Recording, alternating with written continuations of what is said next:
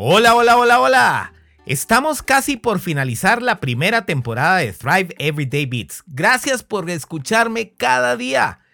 Estoy muy comprometido con este proyecto porque sé cuánto hace falta un enfoque positivo en este mundo y un mensaje oportuno puede hacer la diferencia en la vida de otros. Hablando de compromisos, acuerdos, pactos y demás, te quiero preguntar, ¿con quiénes crees que son los compromisos más importantes? ¿Serán los acuerdos comerciales? ¿Los compromisos con nuestra familia? ¿Los tratos con nuestra pareja? ¿Los pactos con nuestros amigos? Obviamente, todos los anteriores son muy importantes y te aseguro que siempre o casi siempre cumplimos con los mismos. Sabemos que el no hacerlo puede traernos problemas, desilusión, enojo y otras consecuencias y aún así debido a que no somos perfectos, a veces fallamos. Bueno, ¿quién de nosotros no dice constantemente, a ver cuándo nos juntamos? O, ahí te llamo. y si te digo que hay compromisos más importantes que los que te mencioné, ¿qué opinarías? En mi vida existen dos compromisos aún más importantes que los anteriores. Los primeros, a los cuales fallo en una buena cantidad, son mis compromisos con Dios. Francamente, aunque siento que él y yo tenemos una buena relación, admito que le fallo constantemente. Los segundos, a los cuales aprendí poco a poco a fallar menos, son los compromisos, acuerdos y pactos conmigo mismo. Sí, los que me hago cada día y a lo largo del tiempo. No creas que siempre fue así. Solía fallar muchísimo a mis propios compromisos, pero en mi camino de crecimiento personal he aprendido a fallarme mucho menos a mí mismo. Cuando hacemos un pacto con nosotros mismos, nuestro consciente y subconsciente lo registran.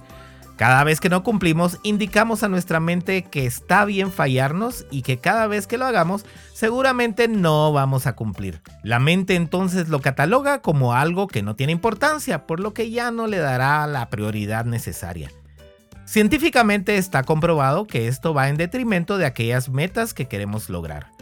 Además, va afectando nuestro amor propio y autoestima porque estamos demostrando que no somos dignos de cumplir con lo que nos prometimos. No tienes idea de lo que puede significar esto para nuestra autoeficacia, desempeño y progreso. Lo peor del caso es que esto va creciendo cada vez que nos fallamos. Nuestro subconsciente lo registra como un fracaso y merma nuestra capacidad de crecer. Pero lo lindo de todo esto es que nuestra mente es moldeable siempre más adelante te hablaré de la neuroplasticidad, pero en pocas palabras es nuestra maravillosa capacidad de moldear nuestro propio cerebro.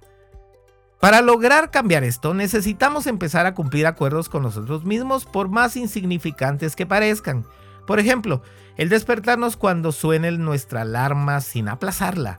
Sí, ese es un compromiso con nosotros mismos. El hacer ejercicio cuando lo tenemos planificado el ser puntuales en nuestros horarios o el cumplir con algún hábito de alimentación.